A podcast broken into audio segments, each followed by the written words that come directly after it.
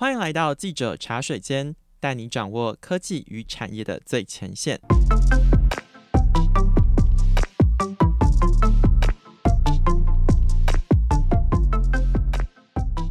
大家好，我是数位时代的企划陈轩。在记者茶水间的这个节目单元当中，每一集我们邀请一位数位时代的产业线上记者来这里和我们一起喝杯茶，聊聊采访现场第一手的真心私房话。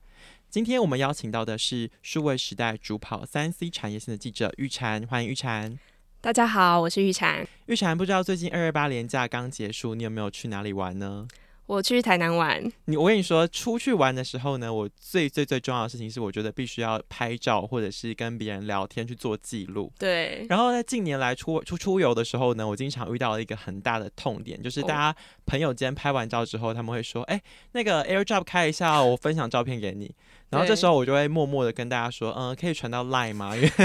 我没有 AirDrop，因为我是我的朋友当中少数不是使用 iPhone 的人，我使用的是三星的手机。然后后来在连假结束之后，我就跟那个我们编辑部的记者同事聊天，就聊到说，哎，为什么感觉就是。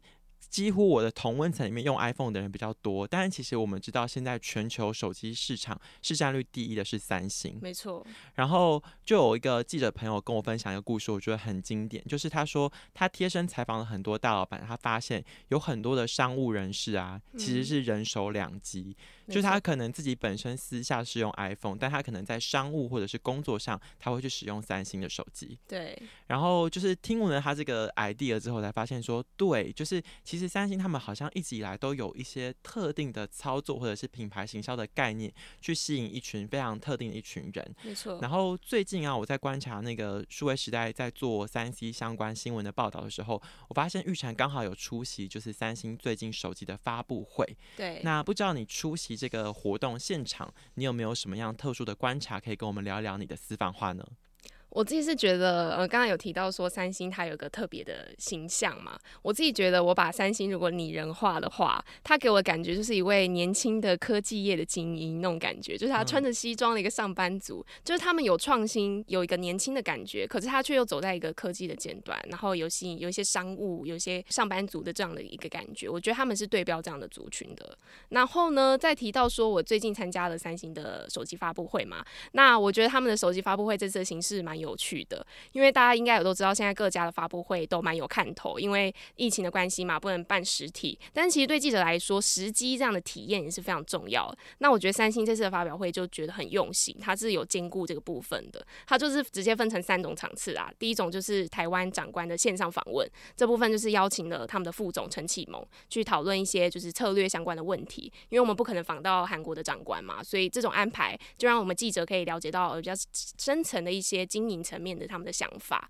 那在第二个，我觉得很有趣的是，他们也办了实机的体验。然后他一整天之内分了十多个场次，从早上九点一路办办办到晚上七点。然后一场只有五位记者可以进去。他一场是大概多久？一场大概半小时左右。所以就五个记者进去，一批一批一批。对，就一批一批。然后它里面就设计的非常非常好，就有超多工作人员带记者来体验，就带这五个人进去体验，然后去摸这新手机啊，看看它的功能等等。然后他还设计了很多场景，比如说客厅。客厅就让你看说哦，在家里面拍，然后可能旁边杂物很多，但他对焦到他可能你的小狗还是什么，就是拍了那个形式给你看。然后再他还停了一台机车进去，就营造了一个户外的氛围这样子。然后他甚至为了展示那个动态摄影，他快速对焦的新功能，所以他直接邀请了一位舞者来，然后再加上一位摄影师。然后就我们进去的时候，他就哎、那出来出来，然后他们 就两位就从后台走出来，然后说哦，那就跳一段 freestyle 给我们看。本来只要办一场就好了嘛，但为了就分流，所以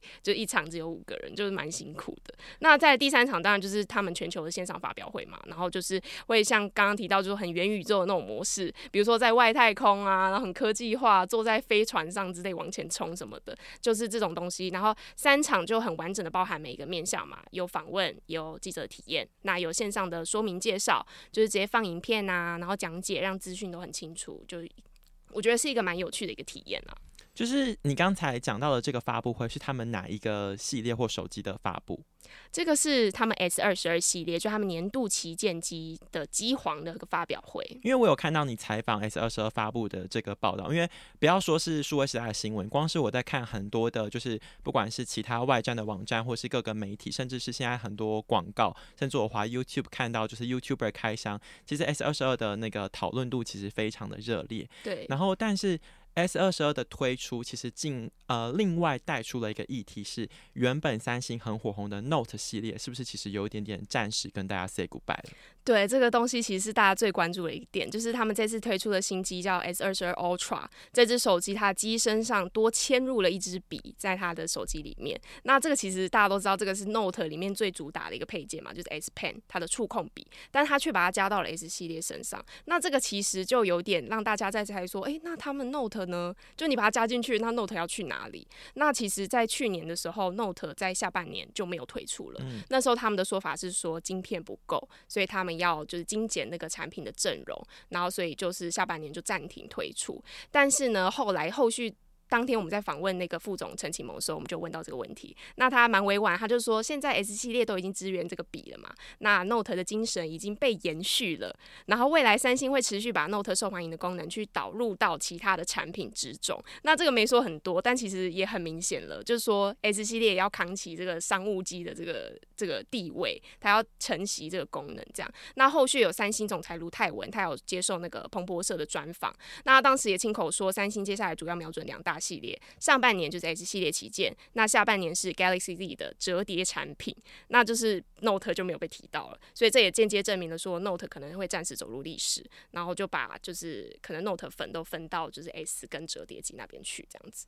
其实今天聊前半段，我们聊完了 S 系列，然后还有三星它近期的一些发展的脉络或者策略。但是其实今天的下半场，我们的重头戏是刚才玉婵说的，就是他们在下半年之后要推出的这个折叠机。那我们知道，其实三星它在折叠机这个领域，它是一枝独秀。可是我必须要说实在话，因为毕竟我们也没有要业配，我必须说良心话。我们在观察身边的朋友，办公室里面也找不到几台用折叠机的人。对。但是我有点好奇的是说，既然如此。那为什么我们还必须要去关注折叠机这件事情呢？玉婵你怎么看？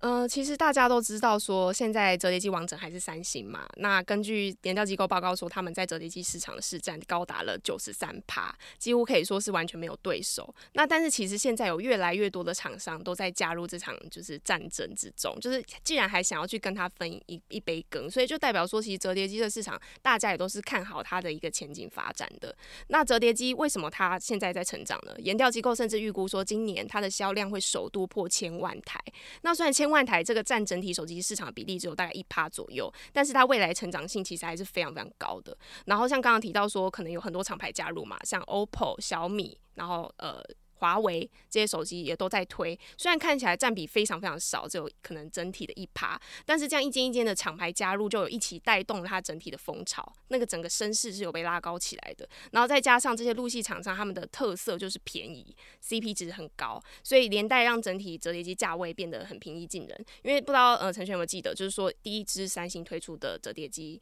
它是那个 Fold。Fold 这只手机要将近六万块，嗯，这个价格其实非常非常高阶的手机，那它也让就是只能让这些可能科技尝鲜者可能才会去买。那后续推出的像它推出的粉饼机 Flip，那像这只就价价位就降到了大概三万多，把这个价位拉到这个水位之后呢，就变成呃民众的接受度会更高，所以就是整体。厂牌多，再加上这个价位低，这些就是因素，就让这整个呃市场就蓬勃了起来。这样子，真的就像玉婵说，他们第一次就是第一代推出那个六万多块的折叠机的时候，我跟你说，在这个世界上呢，我只看过他一眼。然后呢，就是之前数位时代跑三 C 科技线的记者去把它借来，然后拍照，